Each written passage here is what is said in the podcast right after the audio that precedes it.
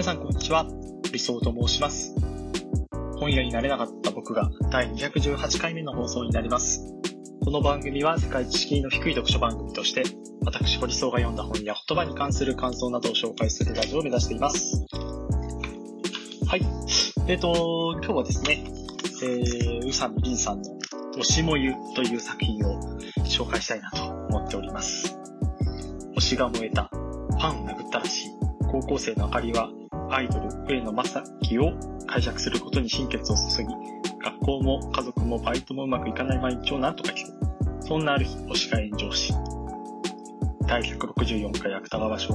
受賞のベストセラー、時代を映す永遠の青春文学、解説、えー、金原ひとみと書いております。この本は、あのー、ずっと読みたいと思っていました。ただ、えっと、なんか、読まなかったのは結構明確に理由があって、えっ、ー、と、推しというものをもうちょっと自分の中で考えてみたいなっていうふうに思っていたんですね。なんかその何かをこう好きになる。ずっとこうファンコミュニティとか、ファンダムとか、まあ推しもそうだし、まあ萌えとかもそうですね。えー、いろいろなこう推しというものにまつわるもの。それを、まあ、どういうふうにこう捉えるか。まあ、最近こうマーケティングでは、あのー、佐藤直之さんという佐藤直さんのファンベースという本が、えー、ビジネス書としてはこうじわじわとこう上半重ねてるみたいな状態もあって、割とこうファンまあ、推しとか、変外みたいなものを、えー、こう、割と手放しでこう称賛するようなことがあったんですけど、僕もその、例えばこう、高校、大学ぐらいではこう、バンプオブチとかが好きで、あのー、コンサートは全然こう当たらないんですけど、彼らが千葉県の桜市の体育館で、えー、久しぶりのライブをやるって言った時に、えー、その体育館の外まで行って、えー、と、たまたまこう外でその放送というか、あの、場内の様子をこう流すみたいなことをやっていて、それをこう見たりとか、割とそういう何かをこう猛烈にこう好きであったりとか、割とこう手放しに彼、このバンポブチキンなり、あの僕の場合こうロックミュージックが多かったですけど、そういうアーティストが出す作品に関して、結構こう、やっぱりこう好きなものは、もうどんな作品でもこう好きだよね、みたいな。まあ、モードもあったんですけど、やっぱりこう年を重ねていくにつれ、まあそういうのは、まあ薄れてきたっていうのもあったし、あとは結構なんか、僕は中学校の頃は、モーニング娘。とか、小学校の頃は、あ例えばこう、アムロナミエとかスピードとか、まあそういうものがこう出てきて、やっぱ、スピードとかだと、えっ、と、誰が好きなの？みたいな。タカコとか、えー、なんだっけ、エリコとか、あそういう話とかこういろいろあったりして、まあそれなりにあったし、ただなんか、あ、例えばこう、ジャニーズとかもそんな時ですよね。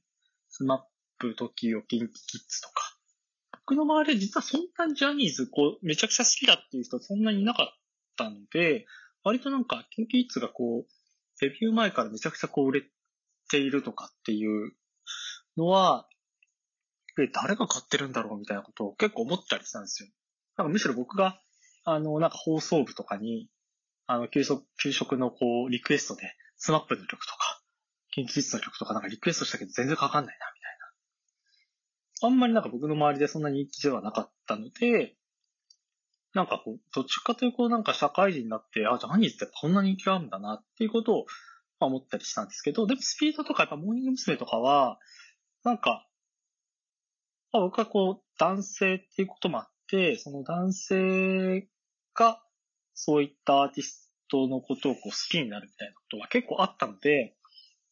たんですけど、なんかそういう部分にはなんか乗り遅れてると、乗り遅れたというか、あんまりこうピンと、えー、来ないなというような感じがすごくあったんですよね。だから、なんか、もしかしたらこう世代の問題かもしれないですけど、この、まあ、今だとこう、いろいろこうアイドルグループもそうだし、韓国グループのこう BTS とか、まあそういったものがめちゃくちゃこう好きだという人、僕の知り合い、割とこう同世代に近い方も、あの、ラスベガスのライブに行くみたいなこととかをこう言っていたりとかもしていたので、なんか、推しって何なんだろうみたいなことを結構ずっと考えていたときに、まあ、推しも言うという作品が、まあ、あのー、芥川賞取って、今夜大賞にもこうノミネートされてとか、まあそういう、参考本は累計60万部を超えるベストセラーとなったっていうか、まあ、やっぱこう、推しというものがすごく注目されて、この本が売れない時代に60万部っていうのはなかなかすごいなと。で、多分ここにはすごいそういったその推しの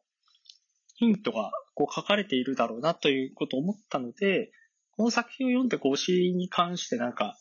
吸収したいというよりも、結構こうもやもやっとこうずっと抱えていたこう課題感みたいなのを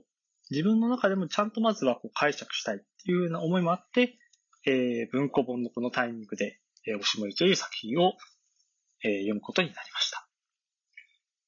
ちょっとこう本の概要を説明すると、2020年に雑誌文芸に掲載されました。で、2020年9月に、えー、川出文庫から単行本が出て、で、2023年の4月に文庫本が発売となりました。うーんと、この金原ひとみさんの解説とか本人の後書きもこの文庫本にはあるんですね。なので、まあ、そういうふうにこう、待ってよかったなと。僕は結構こう、単行本を買い買いたい人というか、好きな作品は単行本で買いたい人だったんですけど、なこれに関しては、あ、まだ読んでないよという方がいたら、ぜひ文庫本、こう、チェックしてみてもらえたらなと思います。はい。で、今日はですね、あの、下湯について、えー、話をしていくんですが、一つ目は、こう、押したら弾けないということ。二つ目は、まあ、登場人物。家族や友人との希薄な関係について。で、三つ目は、えー、綿棒と背骨など、えー、背骨、中心を失うことで、身体的、精神的にどうなるか。ということを、えー、まあ、この作品を読みながら、自分なりにこう考えたことを話していきたいなと思っております。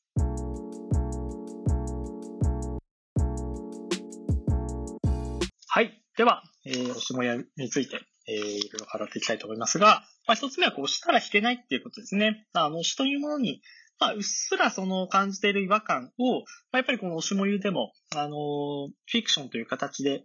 描いています。その違和感みたいなのって多分、言語化すると、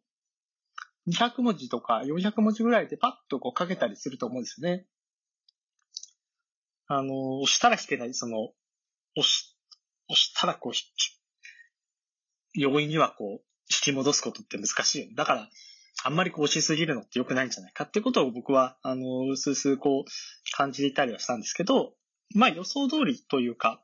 推しがいることによって人生が狂っていくという、まあそういう話です。ただ、あの、それはなんか予想通りって言ったのは別に僕がなんか本に精通しているというわけではなくて、例えばなんかその推しがいるって多分今は、まあ、割とこう、賞賛というか手放しに、あの、そういうのって素晴らしいよね。それは否定するわけじゃないんですけど、推しがいる人生素晴らしいっていうような、その論調、世の中の論調をそのまま汲み取るような形では、やっぱ小説にはならないんですよね。面白くないというか。で、この小説はかなりその短い文庫本にして、えっ、ー、と、文庫本のこのサイズで149ページ、150ページを切っているということで、もう分量的には本当に短い。これが60万冊売れてるってことは、まあいろいろなこう、意味性も持っているなと思うんですけど、まあこの分量で批評性のある作品とも言えるなと思っています。そうだ、サミリンさんって、1999年生まれなので、えっ、ー、と、この本を書いたのが、その2020年に掲載ってことは、えっ、ー、と、20歳くらいの時にこの、20歳くらいの時にこの先書いているんですよね。で、この文庫本の後書きを、えー、書いたのは2023年の6月で、この時に24歳だって言ってるので、非常にこう若い作家。なので、ある意味こう、デジタルネイティブみたいな言葉がありますけど、推しネイティブというか、その友人関係とか、その周りにいるこう人間関係の中で、推しというものが、割とこう、自然とこう存在している10代、この彼女が10代の時にそういう状態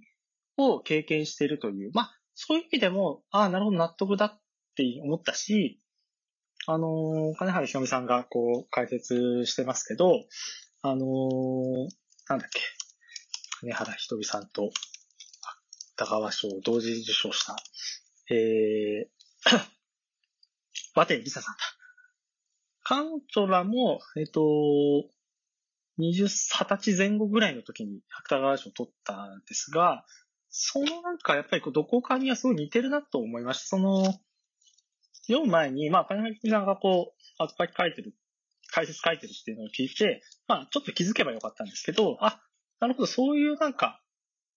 えー、歴史というか、それをこう、ある意味こう辿ってるというか、まあそういうこう系譜の中で若手作家みたいなこう、なんかジャンルがあるとしたら、そういう系譜の中で、まあ出てきているこう人なんだなというふうに考えると、非常にこう納得できるような感じです。まあとはいえ、なんかその、ある意味でこう批評性のある作品で、推しというものをこう手放しにこう称賛しないっていう側面もあるんですが、この本の、まあ、素晴らしいことは、その、それをこう、あの、ある意味こう、批評するだけでなくて、なんでこう、推しというものがこう社会に要請される存在になっているのかとか、まあそういうものをこう、丁寧に読み解いていく作品になっています。なので、ちょっと次の、えっ、ー、と、家族や友人との希薄な関係っていうところの、えー、話にも入っていきますけど、推しというものをこう扱っている一方、一方で、あと、と同時にというべきか。推しを扱うのと同時に、この世の中の新自由主義的な考え方にも一石を投じている作品だったりすると思うんですね。要はなんかその、一言で言うと、この作品には優しい人が一人も出てこないんですよ。あの、主人公のあかりは、えっ、と、最終的にこう高校中退してしまうんですけど、勉強もうまくいかなくて。その彼女を真剣に、あの、もっと学校に、あの、卒業までは頑張った方がいいよ。その留年しそうになってどうするかっていうこう選択肢がられたときに、もうちょっと真剣にこう勉強に取り組んだ方がいいみたいなことを高校の先生が言うんですけど、別にやめちゃダメだみたいな。まあそれがなんかその、どんなこう価値観をこう包括してる言葉でも何でもいいんですけど、少なくともなんか強い意志で主人公を引き止める、みたいな教師はいなかったんですね。こう、寄り添うみたいな感じでどうするみたいな。そういうところからこう、あのー、本人のこう内発性を、まあ、刺激するじゃないですけど、そういうふうなコミュニケーションをとっている人がいる。まあ、優しいって何をもって優しいのかっていうんですけど、その優しい人がいないので、その、幻想として推しというものが、まあ、優しさを担ってくれる存在になっているんじゃないかというのなんか一つあったりするんですよね。で、さっきあの、新自由主義というところに戻りますけど、まあ、簡単に言っちゃうとこう、やればできる、できない奴はあるみたいな、こう自己責任論みたいな。努力すればするほど、あの、経済的なこう恩恵は受けられるけど、そうでない人は、その恩恵は受けられない。そういったもので、あの、ある意味公平にするのかもしれない、競争的なの公平にするかもしれないけれども、どうしても努力ができない方、えー、たくさんいますよね。その、僕も今、肋骨をこうちょっと折っているので、あのー、体が不自由というか、まあ日常生活でそんなに支障はないんですけど、ある意味ちょっとこう仕事をセーブせざるを得ないみたいな、そんな環境で、これがまあ、1、2週間ぐらいのこう、怪我なので別に、あのー、そんなに致命的なメリットではないけれども、例えば病気とか、これ以上のこう大怪我を負っている人にとっては、新自由主義というその価値観であったり、そういう、それを前提とした制度設計になっていたら、全然こうメリットを得られませんよね。あるいは途中でこう、ドロップアウトしてしまった。それはこういろんな理由があります。その本人のやる気の問題もあれば、やる気ってどっから出てくるのかにもよりますけど、その家庭環境であったりとか、まあそういったところで、えー、ドロップアウトしてしまう人がいる。高校を辞めざるを得ない。大学を辞めざるを得ない。あるいはこう、行くことを、えー、辞めてしまう。こう、ヤングケアラーのとかの問題もまさにそうですよね。それが、あのー、ざっくり単純化するとドロップアウトしてるみたいな。本人の、その、やる気の問題みたいな感じでこうドロップアウトしてしまうっていう、まあそういうような中で、新自由主義のそのやればできる、できない奴は悪いという考え方に、あの、沿っていることの弊害っていうのは、あの、もう、僕が言うまでもなく、いろんなことで言われて、言われ続けています。で、その枠組みをこう、ある意味こう批評していて、例えばこう、母っていうのは、えっ、ー、と、仕事と育児にこう熱心なんですけど、その、父親はこう単身赴任している。その海外に単身赴任しているので、あの、身近にいない存在で、姉とあかりを、二人を育てながら仕事にもこう邁進してということをやっている中で、まあ、不眠にもなったりとか、まあ、いろいろこう、疲れをこう、持っている中ででも、その、あかりのことを第一にこう考えられないようなこう状態が続いている。姉は姉で、もう一番身近な存在であるはずなのに、まあ、結構こう、勉強もできたりとか、努力もできるタイプの人間なの、の姉は、その、割とこう自由奔放にこう推しを追いかけている、えー、あかりに対して、あんたは怠けてる。なんかこう努力してる、頑張ったとかっていう言葉を使わないでほしい。みたいなことを言うわけですよね。やらなくていい。頑張らなくてもいいから、頑張ってるなんて言わないで。否定しない。この自分自身の努力と並列に語られることすら拒絶している。まあ、非常にその、ゆっくり休みなよみたいな、その、あかりがこう、高校中退して、えっ、ー、と、ちょっとこう、意気消沈してるときに、まあ、ゆっくり休めばいいじゃないみたいなことを言うんですけど、それは別に優しさではなくて、そのドロップ、これをまたドロップアウトと言っていいと思うんですけど、そういう妹に対して、割とこう冷めた目で見ている。で、居酒屋ですね。こう居酒屋、これもちょっとこう、なんか見落としがちなんですけど、居酒屋のその、えっ、ー、と、夫婦で切り盛りしている、その、多分夫側が厨房で、えー、妻側が、あの、ホールスタッフみたいな感じだと思うんですけど、明らかに人がいないんですよね。それは、経営的なところのミスというか、その薄利、薄利でやっているっていうのもあって、こう人件費を出せないと。いう中で、その、明かりは、お客さんにこう怒られたりとか、その、店の人たちに怒られたりしているんですけど、別にそれは、多分、あかりの能力、この出来が悪いだけではなくて、いやもっと仕組みで解決できるんじゃないそれは、あの、大学4年生の前任者が、あの、辞める時も、全然こう辞めさせてくれないんだよねって言ってたのは、辞められると、購入を見つけるのが大変だからみたいなこともありますよ。あとはお客さんですね。そのバイト先で、サンマの広がりもう冷えてんじゃん。クレームを入れられたりとか、ビールをこう運ぶのが遅いとちゃんとやんないお金もらってんでしょみたいな。こととかも、非常になんか、金銭をこう払っている、その対価としてサービスを受けられるのは当たり前だみたいな。当たり前かもしれないけれども、その、なんだろう、で、かつ、母に対して別にその、軽蔑してるわけではなくて、むしろ可愛がってるように見えるんだけれども、でもそういった発言がこう出てきて、で、それが結果的にこうじわじわじわじわと明かりをこう追い詰めてしまっている。そういったしん、例えばこう、この推しをテーマだけじゃなくて、こう、ある意味その定流に流れているのは、新自由主義というもののこう弊害。で、そのこう、ある種被害者と言えるこう存在の明かりに対する、まあ、眼差しを、えー、描いている作品とも言えるんじゃないかなと思います。で、これちょっと余談ですけど、その、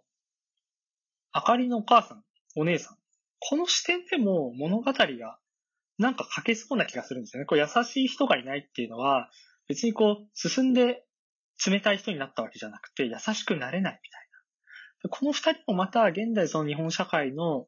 ある種こう、病魔というものにこう取り憑かれているのではないか。だから、この二人の視点で物語をこう書いたときに、明かりはどう映るのか。みたいなのも、なんかこう想像してしまう。推しで、推しがいなくなって、こう精神が、精神もこう身体もこう崩壊してしまったあかりという、えー、家族がいるその母親とお姉さんは、どんなことをこう考えていたのか。それもまた、こう、一人の脇役とかモブキャラなんかではなくて、人格をこう感じさせるような、なんかそういう描かれ方をしていて、僕はなんかすごくこう興味深いというか、なんかこんな短い作品の中でそういうふうに感じさせられるのって、すごく、やっぱりこう、筆致というか、作家としての力があるなっていうのをこう感じさせられた一冊でしたね。その辺、むしろこう、詩をどう語るのかだけじゃ、っていうのがまあテーマなんですけど、そういう、なんか、ところをこう感覚なのか、意図的なのか、まあ、感覚も多分、意図、意図もあると思うんですけど、感覚もこう、非常に優れている感性というか、そこをちゃんと冷静に直感と客観がなんか、ちゃんとこうバランスよく存在している作家だなっていうふうに思いました。最後は、えー、綿棒と遺骨、背骨を失うことで身体的、精神的にどうなるかということで、まあ、ちょっとネタバレというか、話のえー、結末にこうかかるところなんですが、えっ、ー、と、あかりは最初の頃に辞めるときも健やかなるときも推しを押すということで、まあ、推し活って、その、誰、誰が言ったかわからないですけど、こう友人作るよりも推しを作った方がいいっていう。友人を作ると、その、お金で解決できないことが山ほどあるけど、推しを作ってそこでなんか、コミュニケーションを充足をこう取ろうとすると、お金でこう解決ができるみたいな。なんかこう、ぽっかりとした喪失感があったら推しのグッズを買えばいいみたいな。ものがあるときに、まあ推しをこう、やめるときも、少なかや離れるときも推しを押すっていうのは、ただこれは推しがいるという前提なんですよね。で、結局その、あかりが推していた人が、おそらくこう結婚というか、まあ、そういうものをきっかけに芸能界を引退してしまうと。まあそういう決断をして、推しは推す存在でなく、もう追えない、アイドルで亡くなった彼をいつまでも見て解釈し続けることはできない。推しは人になった。もともと人なんですよ。別にアイドルだろうが、俳優だろうが、大統領だろうが、総理大臣だろうが、えー、アイシスのテロ組織とかをやってる人たちも全員人なんですよね。だから推しは人になったっていうのは、まあ、ある意味間違っている。もともと人じゃんっていう感じなんですけど、あかりの目には推しは人になったっていうふうにこう映る。が人と人じゃない。人じゃないと思っていたってことですよね、きっと。その時に、まあその背骨をこう失ってしまって、こう生活、思想の中心となったこう中、彼を失ったことで、えー、あかりは、非常にこう悲惨的な結末をそれが死を選ぶのかなっていうことを思ったんですけど、なんかこう、死を選ばなかった。少なくともこのフィクション上は最終的な結末がこう死ではないっていう、そこもまた、あのー、いや、もちろんこう、自死を選んで欲しかったわけではないんだけれども、残酷、ある種こう残酷、ある意味こう生き地獄だなというふうな感じがしました。うん。もう、家の中の片付けもこうできなくなっているという。うん。で、その、綿棒と遺骨っていうのは、その、本文中に、あの、おばあちゃんが亡くなるんですよね。で、その、おばあちゃんがこう、ええー、まあ、仮想上でこう焼かれて、で、骨になっていくと。まあ、そのシーンも、まあ、あの、物語の必然であったんですけど、結末を読むと、あ、ここで焼かれたことで、骨になって灰になってっていうのが、ある意味、推しを失ったことで、こう身体的にはまだ生きているけれども、精神的にこう死んでしまった。で、それを骨と綿棒というのをこう重ねているっていうのがすごかった。その、まあ、ありがちなこう小説とかだったら、こう、で、キッチンにこう、な、あの、包丁なりなんなりがあって、それをこう、自分にこう突き刺すみたいな、そういうのがあったんですけど、テーブルの上にあった綿棒が、それを、ささやかなる抵抗じゃないですけど、こう床に巻き散らしたと。でも片付けなくちゃいけないから、こう拾っていくのを、その、拾ってるその綿棒一つ一つが骨に見えたみたいなのは、まあ、すごいなんか、あんなにこう、確か骨って軽いですよね。うん。その姿というか、そのメタファーとかが、で、その背骨って、なんだろう、こう、人間のこう骨幹で一番大事なところ、これがなかったら多分人間は軟体動物になってしまっていると思うんですけど、そのなんかメタファーも素晴らしいなというふうにこう思いました。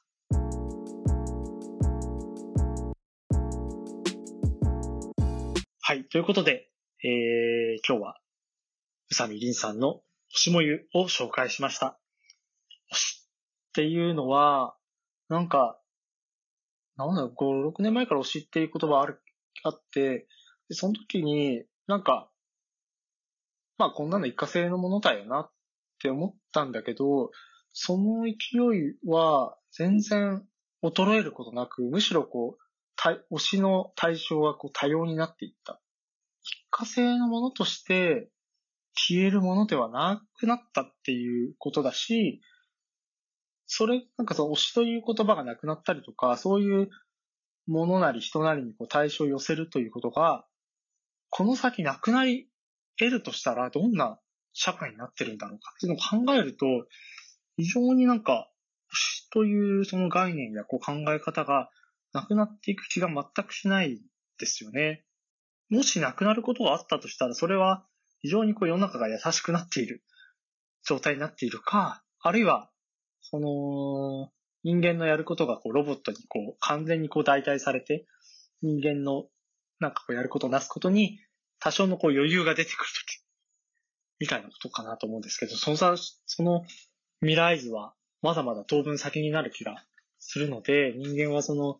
推しというものを抱えながらというか、そういうふうにこう生きていくしかないんじゃないかなと、えー、この作品を見て思ってちょっと怖くなりました。今、あのー、保育園に通ってる二人の息子がいますけど、彼らが例えば、そうですね、あかりと同じぐらいの高校生、あるいはこう中学生ぐらいになった時に、何か牛というものができるのか。なんかそういうことまでこう想像すると非常に、でもその推しのこの代わりになる何か熱中できるものがあれば、いいのになと思いつつ、別にでも推しそのものが悪いわけじゃないというか、推し活そのものが悪いわけじゃない。こう、行き過ぎが悪いだけで、行き過ぎが良くないというか、行き、まあ行き過ぎたとしても、その、ベースにあるものがちゃんとこう、損なわれずあれば、別にそれはそれでいいという見方もできる。なので結構この推しをめぐる問題は、なんか、推しもゆを読んだ、読んで、もともと推しというものを自分なりに解釈したいっていうのがあって、推しもゆこう、読んでなかったんですけど、それをこう満を持してこう推しもゆを読んで、じゃあ推しに関するなんか自分のこう解釈って終わりかといったら全然終わりじゃない。これからまた始まっていくような気がしています。すごく、あの、改めて新しいもやもやを感じるような一冊でした。もしよければ、えー、文庫本すごくあの解説も、はいはいひとみさんの解説、今日は紹介しませんでしたけど、すごく短い解説ながらすごく読み応えがあるので、ぜひチェックしてみてください。はい、ということで、次回来週もお楽しみください。